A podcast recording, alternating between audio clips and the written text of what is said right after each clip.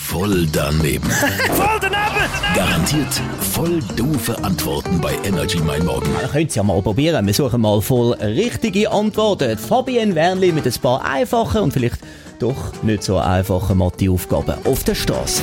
Was ist die Differenz von 36 und 11? Ui, Mathe. 45. Ist das richtig? Oh nein, 36 und 11. Ja, was ist die Differenz?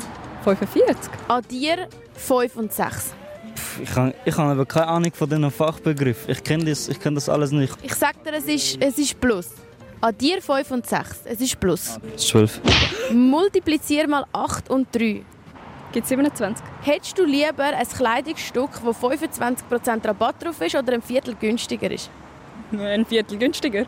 Wieso? Ja, ich habe mir jetzt zuerst von der Primarschule den Kuchen gedacht und dann habe ich so ein Viertel gerade im Kopf gehabt. Ein Viertel ist ja ein bisschen mehr als 25 Prozent.